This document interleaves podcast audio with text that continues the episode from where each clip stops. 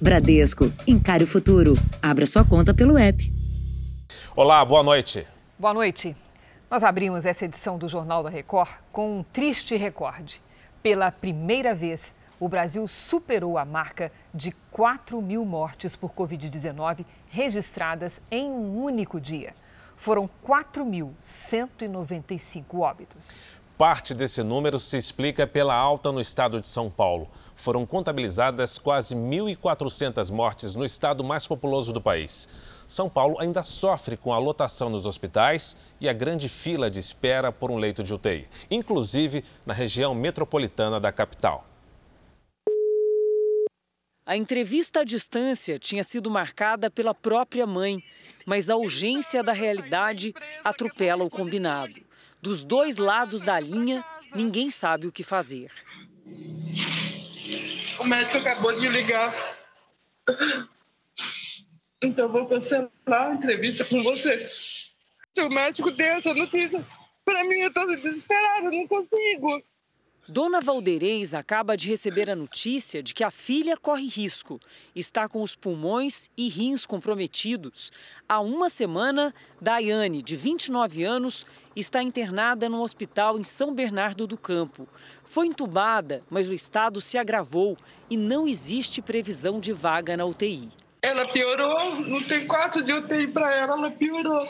Em toda a região metropolitana de São Paulo, 321 pessoas morreram esperando por uma UTI. Outros 128 pacientes ainda aguardam por um leito. Em Budas Artes, Itacoaquecetuba e Diadema estão sem nenhuma vaga para tratamento intensivo. Em Carapicuíba, Barueri, Caeiras, São Bernardo do Campo e na capital do estado, a ocupação das UTIs passa de 90%. Hoje, o estado de São Paulo bateu um novo recorde no número de mortes registradas. 1.389 em apenas um dia. Já são mais de 29.500 pacientes internados em todo o estado. Dados computados pelo Jornal da Record, a partir de números oficiais oferecidos pelo governo do estado de São Paulo, mostram que 44% dos municípios do estado já têm esse ano um número de mortos superior a todo o ano passado. Nesse hospital de referência em Mauá, a enfermaria inteira destinada à Covid e os 40 leitos de UTI estão ocupados. Essa imagem de um dos hospitais de campanha de Santo André impressiona. Apesar do tamanho do espaço, está com todos os leitos ocupados e um acúmulo de 1.535 mortes desde o início da pandemia. Uma angústia que tira o sono e o ar também de quem está fora do hospital. A angústia da espera no desespero de não ter o que fazer. É que os índios, ela está comprometendo tudo e está precisando da vaga de UTI, não tem. Tem oito pessoas na frente dela, a menina está morrendo e ninguém arruma o quarto de UTI para ela. E não teve. No fim do dia, depois de uma semana de espera, Daiane morreu antes de sair a vaga da UTI. Veja agora outros destaques do dia. Começa o pagamento do novo auxílio emergencial. Testes de vacina de Oxford em crianças são interrompidos por suspeita de coágulos. Ministro da Justiça escolhe Paulo Maiorino para o comando da Polícia Federal. A um dia de decisão do Supremo, psicólogos, juristas e religiosos defendem cultos presenciais.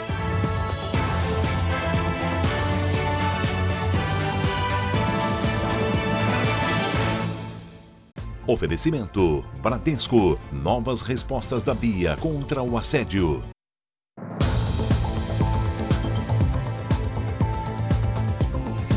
A falsa enfermeira suspeita de ter aplicado soro fisiológico no lugar de vacinas em empresários e políticos mineiros pode ter realizado o mesmo golpe em outras pessoas. Uma delas, o dono de um Aras da região metropolitana de Belo Horizonte, prestou depoimento hoje. O circuito de segurança do prédio onde mora o empresário Marcelo Martins gravou a entrada da mesma mulher em três datas diferentes. A polícia quer saber se ela é Cláudia Freitas, a cuidadora de idosos que se passava por enfermeira. Só neste endereço ela teria aplicado as supostas vacinas em três famílias. Para a polícia, o empresário indicou a falsa enfermeira aos irmãos Lessa, que em março abriram a garagem da empresa de ônibus da família para suposta imunização clandestina de dezenas de pessoas, entre elas o ex-vice-governador Clésio Andrade. A partir dos depoimentos das pessoas supostamente vacinadas e dos materiais apreendidos, a polícia pretende revelar onde o grupo da falsa enfermeira esteve, com quem e quanto arrecadou com o esquema criminoso. Uma empresária que recusou o convite para receber o suposto imunizante acredita que a lista é maior do que se pensa. Pelo menos 200 pessoas já tinham sido vacinadas. Ela sempre vacinava grupos grandes. Ela não chegava numa casa, numa empresa ou qualquer lugar que fosse para vacinar pouca gente. Até agora, Cláudia, o filho Igor e o motorista foram indiciados, mas os que receberam as doses e organizaram as ações de vacinação clandestina também podem ser processados. Não está afastado ainda até o final da investigação a possibilidade de que é, quem tenha organizado possa, de uma forma ou outra, é, ter de fato exposto a integridade física ou a saúde de outras pessoas. É uma questão que está sendo avaliada ainda. 46 milhões de brasileiros começaram a receber hoje a nova rodada do auxílio emergencial. O benefício vai ter parcelas de 150 a 375 reais. Um dinheiro que faz a diferença para quem não consegue trabalhar e vê as necessidades aumentarem dia a dia. A fila é para receber as marmitas preparadas por uma ONG em Paraisópolis, na zona sul de São Paulo. É o almoço na casa da Luísa. Só para almoço. E o jantar?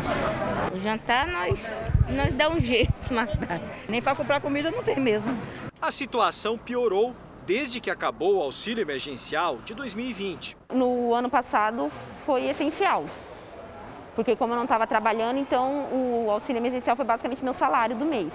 Com a pressa e a necessidade de receber o novo auxílio emergencial, houve longas filas hoje em agências da Caixa Econômica Federal. No Rio de Janeiro, muita gente foi até o banco atrás de informações. Em Teresina, no Piauí, muitos chegaram cedo, antes do horário de abertura, e aguardaram assim, sentados e se protegendo do sol quente da manhã. E na calçada em Santos, no litoral de São Paulo, também teve fila. Mas não adiantava ir às agências, porque os saques em dinheiro só vão ser liberados a partir de 4 de maio. Pagamento, por enquanto, é feito diretamente na conta poupança dos beneficiários para a movimentação pelo aplicativo do banco. Começou hoje por nascidos em janeiro, que não recebem Bolsa Família. Para nascidos em fevereiro, a partir do dia 9. O calendário continua de acordo com a data de aniversário, com todos os pagamentos até o dia 30. O auxílio emergencial vai ser pago em quatro parcelas para um número menor de brasileiros dessa vez.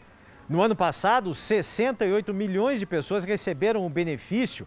Na nova rodada, são cerca de 46 milhões.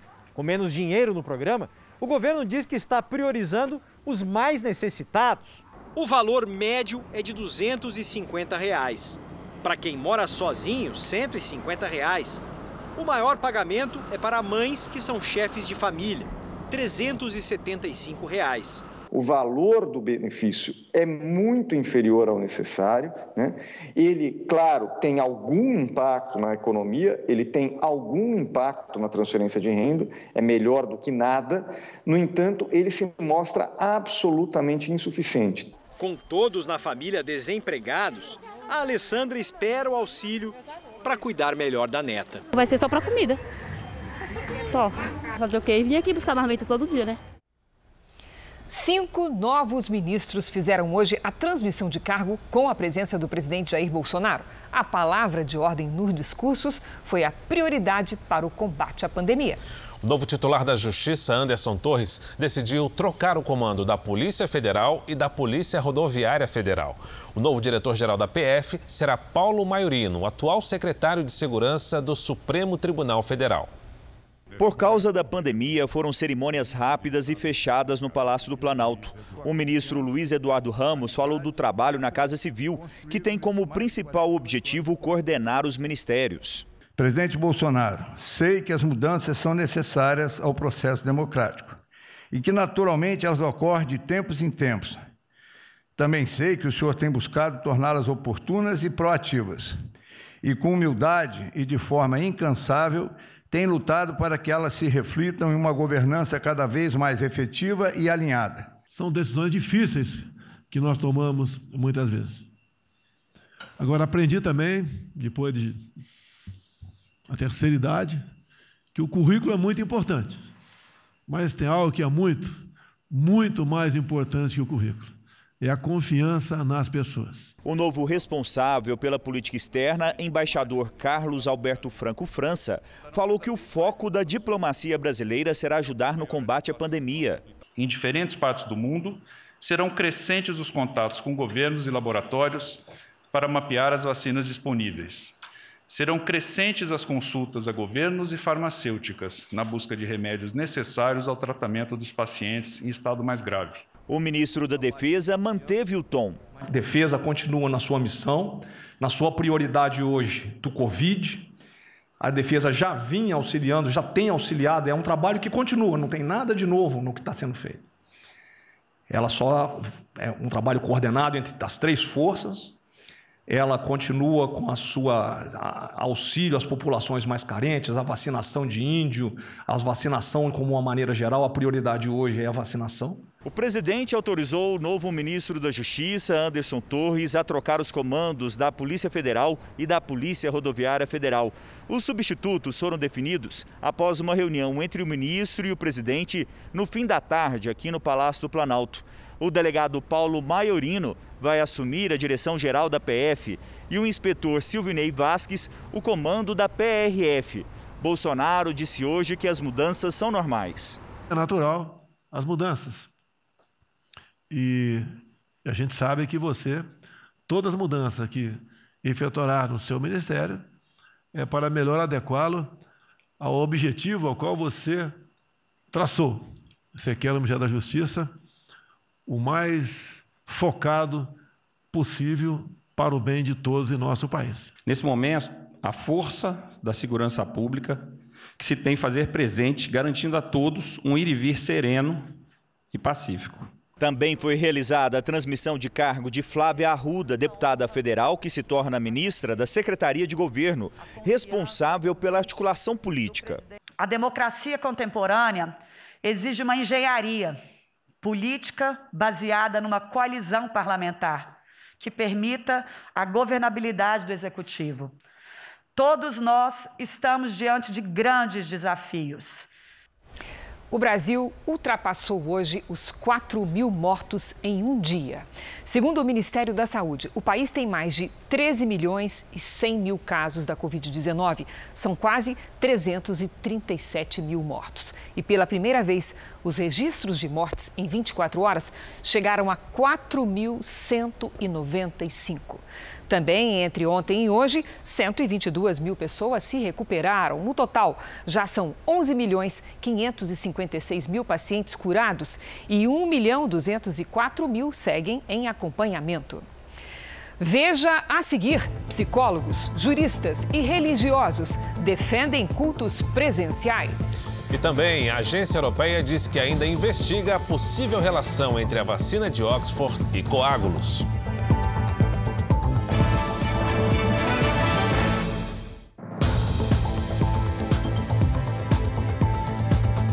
Amanhã, o plenário do Supremo Tribunal Federal vai decidir sobre a autonomia dos governadores e prefeitos para permitir celebrações religiosas. Especialistas ouvidos pelo Jornal da Record ressaltaram a importância das atividades presenciais nas igrejas. Depois de tanto tempo sem ter a chance de participar de um culto, o casal Elsa e Luiz foi recebido de portas abertas.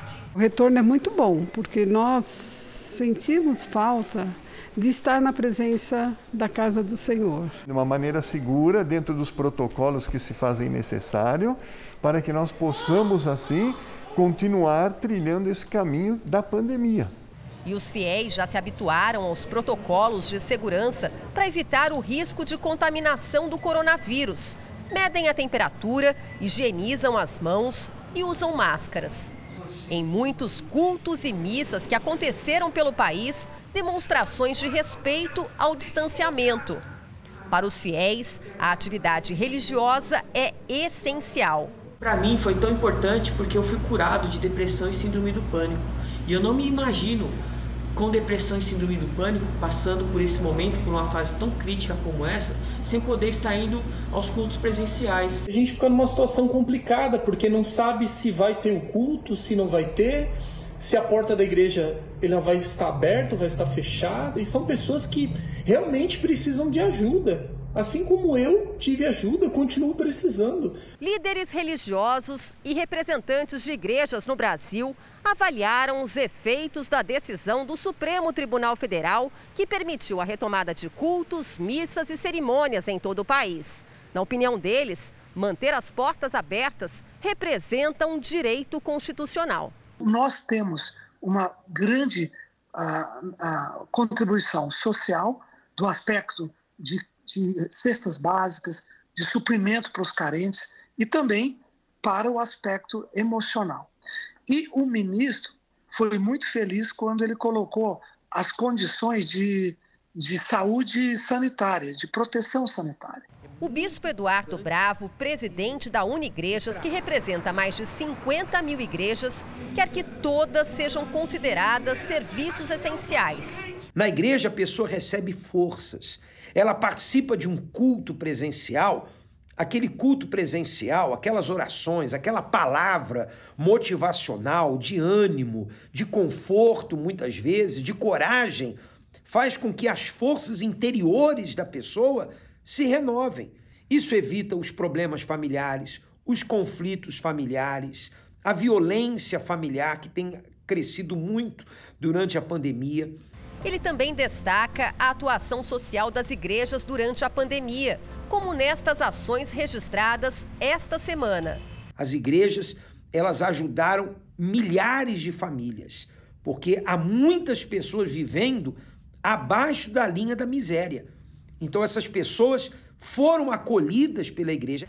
Esta psicóloga não tem dúvida de que relações de amizade e fé são construídas dentro de uma igreja e, durante o período de crise, servem como apoio você poder estar em contato com o seu líder religioso, com uma pessoa de confiança, né, ou um próprio grupo, ou até um par mesmo, um outro, uma outra pessoa da sua vertente religiosa, da sua crença religiosa, isso faz muita diferença e é muito importante nesse autocuidado, nessa, nesse gerenciamento do autoconhecimento, né, nesse gerenciamento da saúde mental, por exemplo.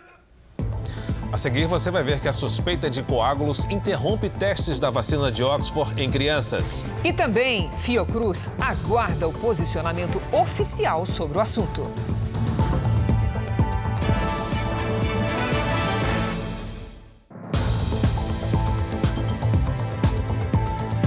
Os testes da vacina de Oxford em crianças foram suspensos, enquanto órgãos reguladores europeus investigam uma possível ligação entre a vacina e a formação de coágulos sanguíneos em alguns adultos que receberam o imunizante. As autoridades sanitárias estão em alerta. Tudo depois de o chefe da área de vacinas da Agência Europeia de Medicamentos dizer a um jornal italiano que existe uma relação entre os coágulos e o imunizante. Em seguida, a informação foi negada pela agência. O assunto ainda está sob investigação. Como precaução, os testes em crianças foram suspensos. Um porta-voz da Universidade de Oxford afirmou que não existe risco de segurança no estudo, mas é melhor esperar por informações dos órgãos reguladores do Reino Unido. Há cerca de três semanas, muitos países suspenderam o uso da vacina por causa da suspeita. Dinamarca e Noruega mantêm a proibição. Já o uso do imunizante em Portugal, no Reino Unido e no Brasil onde a vacina de Oxford é responsabilidade da Fiocruz, não tem nenhum tipo de restrição. A Agência de Medicamentos aqui da Europa informou que deve divulgar até quinta-feira um novo estudo sobre o caso. A agência investiga cerca de 14 mortes relacionadas a coágulos sanguíneos. Em todo o mundo, mais de 20 milhões de pessoas já receberam a vacina de Oxford. A Organização Mundial da Saúde segue acreditando que os benefícios da vacina de Oxford superam os possíveis riscos. A Fiocruz, responsável pela vacina no Brasil, afirmou que aguarda um posicionamento oficial da agência europeia e do laboratório AstraZeneca a respeito do assunto. Ou seja, por enquanto, a vacinação continua. O Brasil abre amanhã uma nova rodada de privatizações. 22 aeroportos serão concedidos à iniciativa privada. As empresas vencedoras deverão investir mais de 6 bilhões de reais ao longo dos próximos 30 anos. Mesmo com os aeroportos vazios por causa da pandemia, a expectativa do governo é de leilão cheio. A primeira grande rodada de privatizações de infraestrutura do governo federal neste ano põe à venda, em um único dia, o mesmo número de aeroportos já concedidos à iniciativa privada em toda a história do país. 22 terminais de três regiões estão na lista. Juntos, eles são responsáveis por 11% do tráfego de passageiros no Brasil. Segundo especialistas, o aeroporto mais disputado é o de Curitiba, o principal do lote da região sul. Os terminais serão divididos em blocos sul, norte e central. Na região norte, são sete terminais, entre eles os de Rio Branco, Porto Velho, Manaus e Boa Vista. O bloco central tem seis aeroportos. Na lista estão Goiânia, Palmas e São Luís. No sul, são nove aeroportos, incluindo Curitiba e Foz do Iguaçu, no Paraná, e Navegantes, em Santa Catarina. O leilão ocorrerá na Bolsa de Valores de São Paulo. E quem vencer a disputa terá que administrar todos os aeroportos do lote. Ganha quem oferecer o maior valor sobre o preço mínimo pedido pelo governo, fixado em quase 190 milhões de reais na soma dos três lotes mas a expectativa é arrecadar pelo menos 200 milhões. Os contratos serão de 30 anos e, a partir do quinto ano, as concessionárias terão que repassar parte do lucro ao governo federal. As operadoras serão também obrigadas a fazer investimentos de ampliação e melhorias que passam de 6 bilhões de reais. Para este economista, as privatizações devem ajudar o setor aéreo a ficar mais competitivo. Mas a pandemia pode atrapalhar os planos do governo. As privatizações, elas trarão recurso novo, isso vai fazer com que a gente tenha ampliação dos aeroportos, aumento da concorrência e, na sequência, uma maior oferta de passagens com preços interessantes em rotas que nós não temos contato neste momento. É importante destacar que a iniciativa privada pode ajudar nesse sentido, mas hoje o mundo em si não dispõe muitos players que têm interesse em investir devido ao contexto pandêmico e econômico. Além dos aeroportos, o Ministério da Infraestrutura vai privatizar nesta semana ferrovias e portos. Na quinta-feira, está marcado o leilão do primeiro trecho da ferrovia de integração Oeste-Leste entre Ilhéus e Caetité, na Bahia. Na sexta, cinco portos no Nordeste e Sul do Brasil. O programa de concessões do governo do presidente Bolsonaro vai terminar é, 2022 com 260 bi de investimento contratado no setor de transportes. Isso significa é, mais de 40 vezes o orçamento anual que o Ministério da Infraestrutura dispõe para fazer investimentos em obras públicas. Entre vários setores em dificuldades com as restrições da pandemia, o hoteleiro merece atenção especial. Em muitos casos, o caixa simplesmente zerou. Para muitos empresários, a saída foi reinventar os serviços oferecidos para tentar atrair clientes. Recepção vazia, pouco movimento. Assim tem sido a realidade dos hotéis no país. O setor foi um dos que mais sentiu o impacto da pandemia. Estamos entrando nessa fase emergencial completamente endividados, sem capital de giro nós precisamos que os governos nos ajudem. Um estudo da Associação Brasileira da Indústria de Hotéis do Estado de São Paulo mostrou que o setor fechou o ano passado com apenas 24% de ocupação. Na capital, a média foi ainda pior, só 5%. Muitos empresários já acumulam 100% de prejuízo. E aí é inevitável a demissão de funcionários. Nesse hotel, a fase emergencial da pandemia afastou ainda mais os clientes. A gente perdeu aí, digamos que quase 50% de reservas aí que a gente tinha por cancelamentos de pessoas que viajariam ou a trabalho ou mesmo a lazer e acabaram ficando em casa devido às restrições. O jeito é se reinventar. Esse hotel se adaptou e transformou espaços como este que fica no lobby. Aqui a pessoa traz o computador e trabalha em um espaço confortável. A internet é de graça e não precisa ser hóspede para usar a estrutura. Quem vem acaba consumindo um café, água e até almoçando. No litoral de São Paulo, esse hostel passou seis meses fechado. Agora decidiu oferecer um serviço exclusivo para quem pode trabalhar à distância. E o grande atrativo é o contato com a natureza. O que a gente teve que fazer, na verdade, foi melhorar um pouco a nossa internet, melhorar a estrutura, é, é, as estruturas cobertas aí em alguns lugares do hostel, justamente para as pessoas poderem estar espalhadas e, e trabalhando. Donos de comércio fazem malabarismo para não fecharem as portas de vez com a crise econômica e sanitária. Queda no faturamento, demissões e endividamento fazem parte da rotina de quem tenta sobreviver em meio a tanta incerteza. O salão vazio é um pesadelo, não só para o Alexandre. Eu empregava 15 bandas por semana antes da pandemia. Significava músicos, técnicos de som, os telefonemas de antigos funcionários são frequentes. Assim, pedidos de ajuda, de, desde despejo, a matrículas de escola, a cesta básica. Cara, eu choro todo dia. É muito triste. Alexandre trabalha há 30 anos no setor de bares e restaurantes. Tinha seis estabelecimentos. Três fecharam. Desde o início da pandemia, o Alexandre já demitiu 100 funcionários. Fez um empréstimo no banco de 800 mil reais para pagar as indenizações. Mesmo com as dificuldades e as dívidas, ele mantém esse bar. Por enquanto está fechado por conta do decreto. Mas o Alexandre acredita que, mesmo reabrindo, o bar não dure mais de três meses com as medidas restritivas. A Federação do Comércio do Rio é mais pessimista. Não tendo medidas compensatórias, o que, vai acontecer depois? Você tem 40% não aguentando nem duas semanas e dois terços segurando aí no máximo é, é um mês. No Rio, as restrições para atividades não essenciais vão até a próxima quinta-feira. 91,7% das empresas disseram que tiveram mais prejuízos durante essa parada emergencial que no ano passado.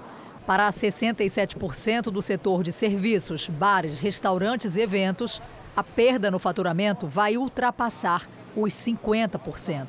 Segundo a Associação Comercial de São Paulo, o fechamento provocado pela pandemia provocou uma queda de 38,1% nas vendas do varejo no mês de março.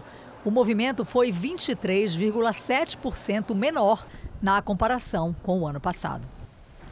E o Fundo Monetário Internacional aponta a recuperação da economia mundial depois da fase aguda da pandemia, inclusive no Brasil. Vamos aos números. O PIB global deve crescer 6% este ano. Para o ano que vem, a projeção é de aumento de 4,4%.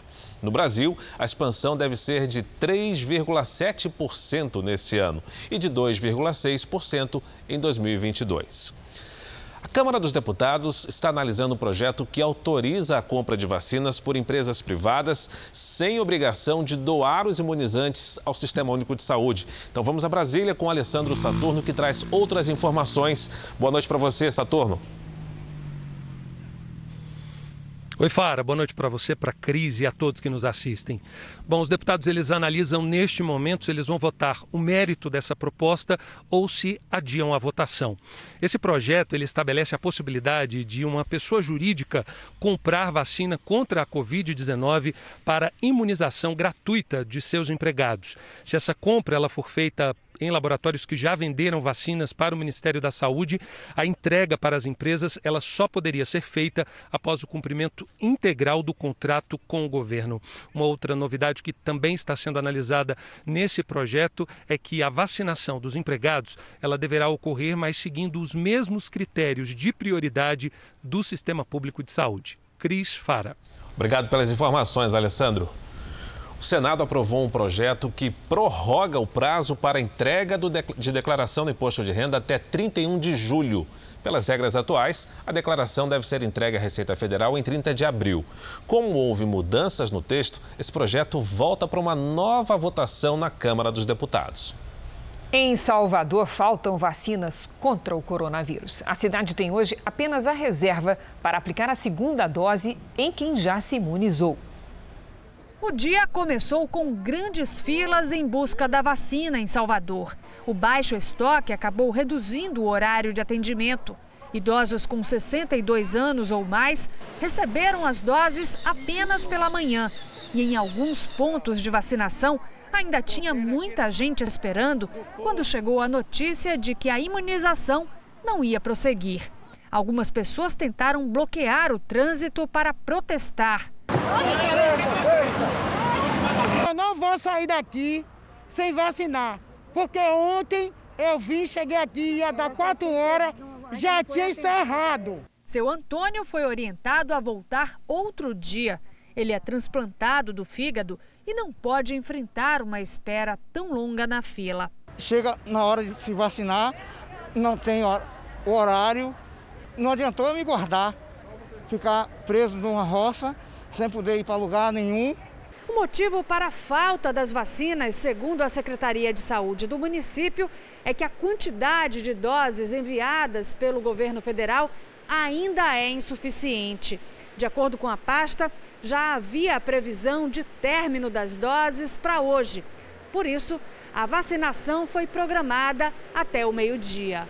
A capital ainda tem 40 mil doses em estoque que estão destinadas para a segunda aplicação.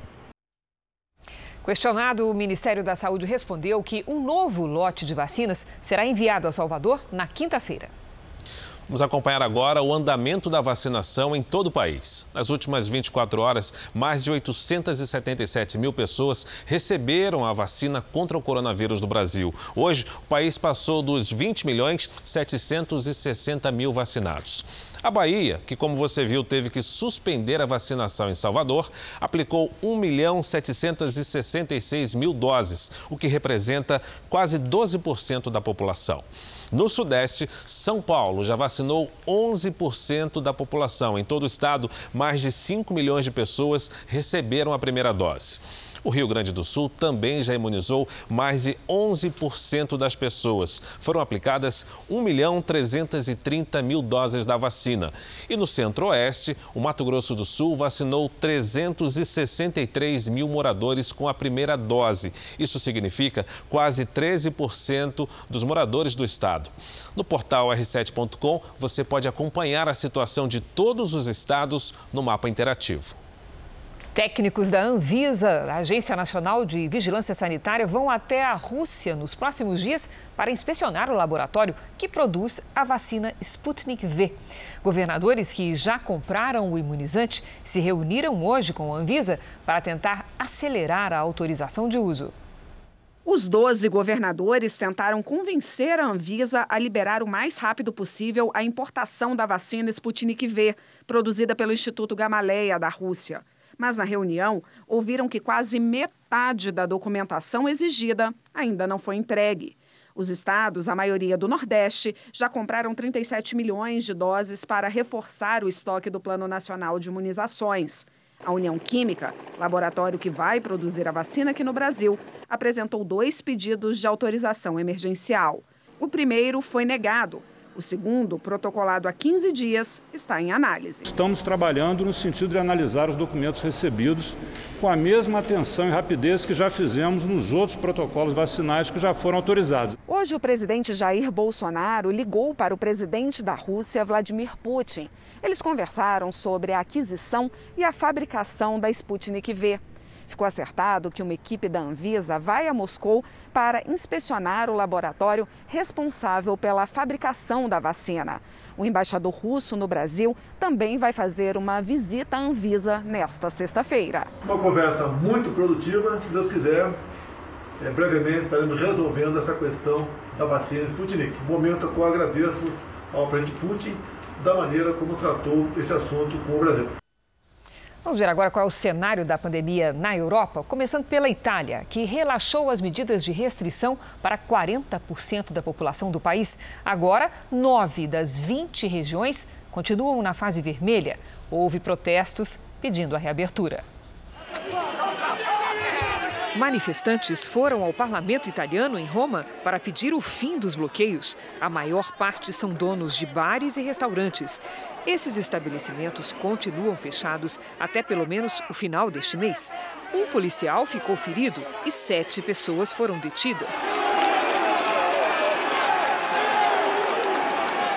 Além das restrições, o país aposta na vacinação. 13% da população recebeu pelo menos uma dose da vacina. O percentual é o mesmo da Espanha. O governo espanhol afirmou que está acelerando a imunização. A meta é vacinar mais da metade dos habitantes até o final de julho. Na França, longas filas se formaram no posto de vacinação montado no Stade de France, na região metropolitana de Paris. O objetivo é aplicar 10 mil doses por semana na arena. E nos Estados Unidos, a partir de 19 de abril, todos os adultos poderão receber a vacina contra o coronavírus. O prazo foi antecipado em quase duas semanas em relação à previsão inicial. A Câmara Municipal de Belo Horizonte aprovou em primeiro turno o projeto de lei que considera igrejas como serviço essencial. A repórter Camila Cambraia tem as informações. Boa noite, Camila. Boa noite. O projeto recebeu 30 votos a favor e 5 contra. E agora vai para o segundo turno. O objetivo de tornar as igrejas serviços essenciais é para que as celebrações religiosas não sejam suspensas quando o município adotar medidas mais restritivas de combate à pandemia. Há um segundo projeto de lei que deve ser votado amanhã aqui em Belo Horizonte, que segue a mesma linha. O texto prevê que celebrações religiosas dentro e fora de templos sejam consideradas essenciais, mesmo com o estado de calamidade decretado pelo governo. Esses projetos limitam a ocupação a 25% da capacidade do local e exigem que as pessoas usem máscaras. Cris, Fara. Obrigada, Camila. Nas redes sociais, ganha força uma campanha para que as portas das igrejas fiquem abertas para missas e cultos durante a pandemia. A campanha a favor da realização de cultos e celebrações religiosas presenciais em todo o país toma conta das redes sociais na internet com a hashtag Quero Minha Igreja Aberta. O movimento recebeu apoio do deputado federal Haroldo Martins, vice-líder do Republicanos. Se dentro da capacidade do local se mantém a distância de um metro e meio a dois metros em todos os lados e todas as recomendações de segurança são é, seguidas, qual é o problema de cultos e missas presenciais serem realizados. O tema foi analisado de forma individual pelos ministros do Supremo Tribunal Federal. Nunes Marques, que no sábado autorizou cultos e missas no país ao atender o pedido da Associação Nacional de Juristas Evangélicos. Segundo o ministro, celebrações com protocolos sanitários podem ser consideradas essenciais, principalmente na Semana Santa. Ontem, no entanto, o ministro Gilmar Mendes divergiu do colega em uma ação do PSD e proibiu atividades religiosas no estado de São Paulo. As decisões conflitantes geraram insegurança jurídica, já que nos demais estados e no Distrito Federal, encontros religiosos estão permitidos. Para criar uma jurisprudência que tenha validade em todo o Brasil, o presidente do Supremo, Luiz Fux, incluiu o assunto como primeiro item da pauta de amanhã aqui no STF. A Advocacia Geral da União e a Procuradoria Geral da República já se manifestaram a favor da liberação de cultos e missas presenciais. A Unigrejas, União Nacional das Igrejas e Pastores Evangélicos, entidade que representa mais de 50 mil igrejas e pastores de diferentes denominações evangélicas no Brasil, apresentou pedido para participar do julgamento e apresentar dados e argumentos aos ministros do Supremo por meio do advogado que representa a entidade. Para o bispo Eduardo Bravo, presidente da Unigrejas, é possível afirmar seguramente que, com a chegada da pandemia em 2020, se não fossem as igrejas com seu árduo trabalho evangelístico e social realizado de forma intensa, o país estaria em um caos de proporções muito maiores. O presidente da Associação dos Juristas Evangélicos, autor da ação julgada pelo ministro Nunes Marques, lembrou que a própria Organização das Nações Unidas já reconheceu a importância das igrejas. Desde o início da pandemia, nós temos recomendado aos líderes religiosos, as igrejas evangélicas e católicas, sobretudo, que possam observar os protocolos de biossegurança. A própria OMS no ano passado, se pronunciou demonstrando quanto é importante o trabalho que as igrejas realizam. Vivemos um momento em que as pessoas estão desesperadas. Nós esperamos que a nossa Suprema Corte amanhã possa agir com ponderação e sabedoria, assim como fizeram recentemente a Suprema Corte da Escócia, dos Estados Unidos, da França e do Chile. Para o jurista e escritor Ives Gandra, a liberdade religiosa não pode ser cerceada. Eu vejo na decisão do ministro Cássio um respeito, de um lado, ao confinamento e, de outro lado, à liberdade religiosa. Eu vejo uma decisão absolutamente congruente. Confina-se mais do que nas companhias de aviação, confina-se mais do que no transporte coletivo, confina-se mais do que na reunião dos próprios ministros no plenário do Supremo, porque a distância é maior. E, por outro lado, garante-se a liberdade de expressão. Vamos agora com a opinião de Augusto Nunes. Boa noite, Augusto. Boa noite, Cris. Boa noite, Fara. Boa noite a você que nos acompanha. Dez dias depois de entrar em vigor o lockdown radical, decretado em 15 de março pelo governo de São Paulo, foi prorrogado até 11 de abril. Motivo: o avanço da pandemia mantivera o mesmo ritmo. Os resultados não poderiam ser diferentes nas semanas seguintes. Neste 5 de abril, ocorreram em território paulista 1.389 mortes por Covid-19, um recorde.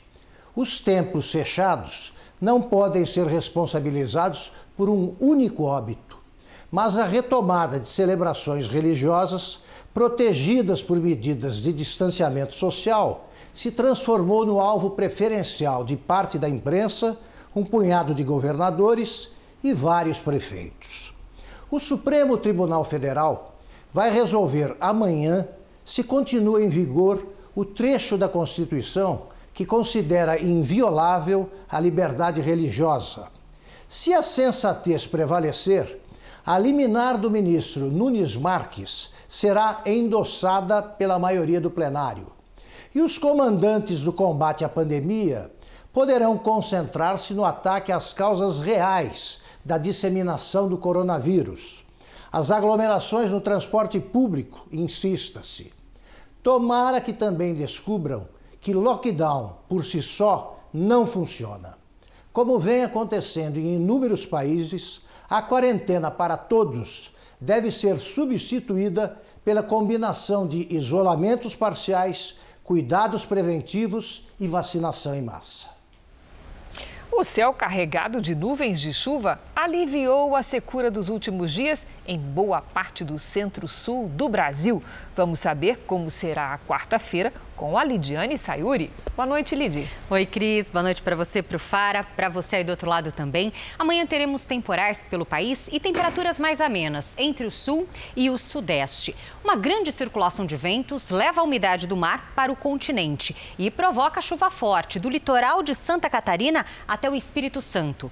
Entre o norte e nordeste, os temporais se espalham entre o Amapá e o Ceará.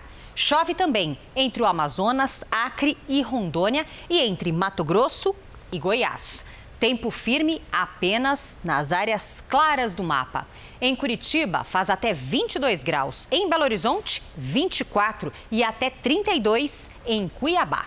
E o tempo delivery, a sua previsão sob encomenda, começa com a participação, Lidiane, do Marvel, lá de São Luís do Maranhão. Vamos lá, Fara. Marvel, seguinte, dias abafados com pelo menos 30 graus te aguardam, viu? Quarta e quinta com chuva o dia todo. À tarde, essa chuva aumenta. Na sexta, previsão de temporais só na parte da tarde. A Dinha é de Ananindeua, lá no Pará, e mandou até foto, Lid. Opa, caprichou, né? Dinha, tarde e noite, com aquela chuva caprichada, assim como a foto, por aí nos próximos dias. Faz calor, mas para a região não é tanto assim. 31 graus é a máxima para esta quarta-feira. Participe você também do Tempo Delivery. Faça seu pedido com a hashtag você no JR pelas redes sociais. Para finalizar, no Rio de Janeiro, em Vitória e Goiânia, chance de tempestades a qualquer hora. Máximas de 29, 25 e 28 graus. Na capital paulista, pancadas isoladas e máxima de 26. Obrigada, Lidia. Valeu, Lidiane. A vida de um refém se resume a ameaça, medo e, acima de tudo, incerteza. Na reportagem de hoje, os relatos de dois homens que foram sequestrados em São Paulo. Em condições desumanas, ficaram semanas no cativeiro antes de serem libertados pela divisão anti-sequestro. Polícia! A entrada dos policiais no cativeiro é o ápice de uma investigação bem sucedida. Polícia! Polícia, polícia, polícia. It's okay, police department. You are safe. You are safe, okay? O homem que aparece no vídeo é uma vítima estrangeira, um empresário paquistanês. Entre o momento do resgate e o alívio de ser libertado, foram mais de duas semanas de terror. We go to home. Vem, vem. Bora, vamos pra cá. Vamos, vamos.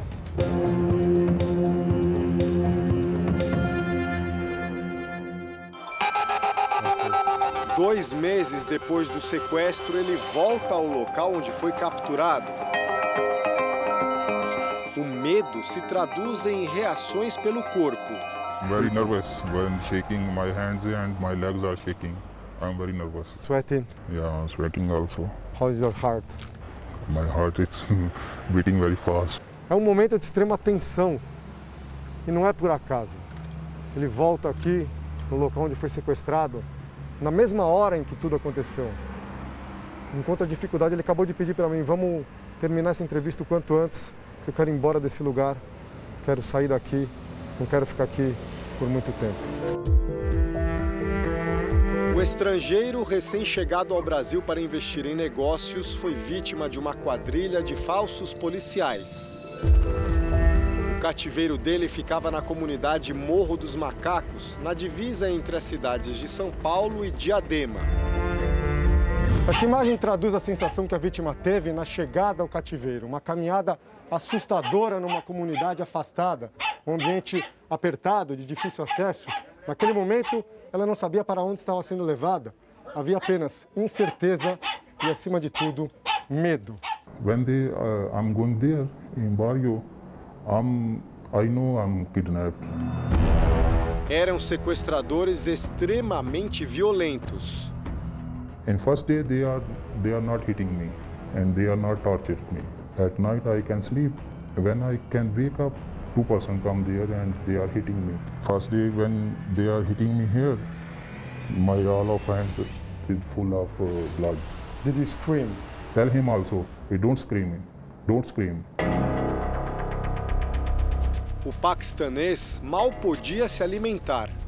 Every week, every 10 days they are giving me little bit rice with beans and every four or five days they are giving me water for drink and this water is the washroom. Você passou fome? Were you hungry? Very hungry. This is 25 day very painful for me and I don't uh, don't forget.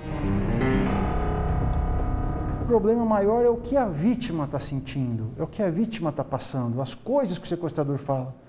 Se seu pai não te pagar, nós vamos te matar. Se seu pai não te pagar, nós vamos cortar a sua orelha.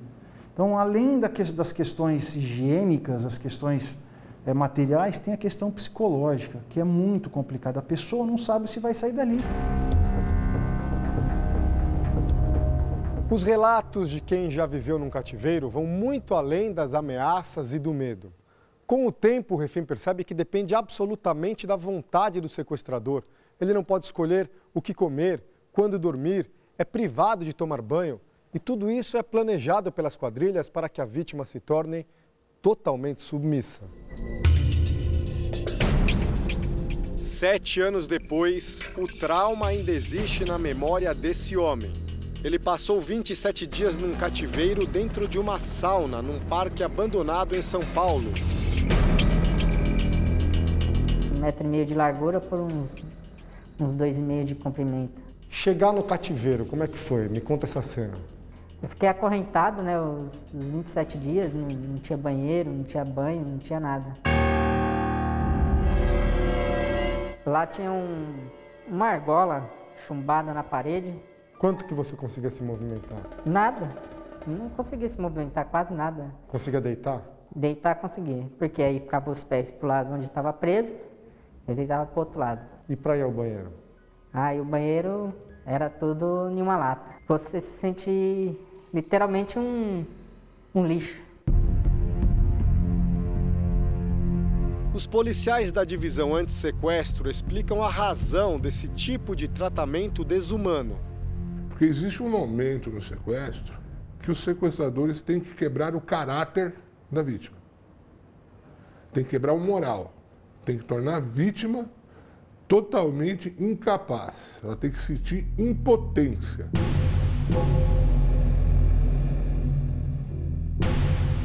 E a partir desse momento, tudo que você falar, a vítima vai fazer.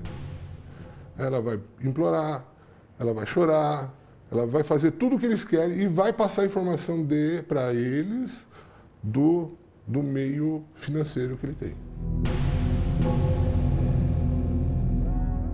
Existe no cativeiro vai quatro, cinco pessoas, sequestradores.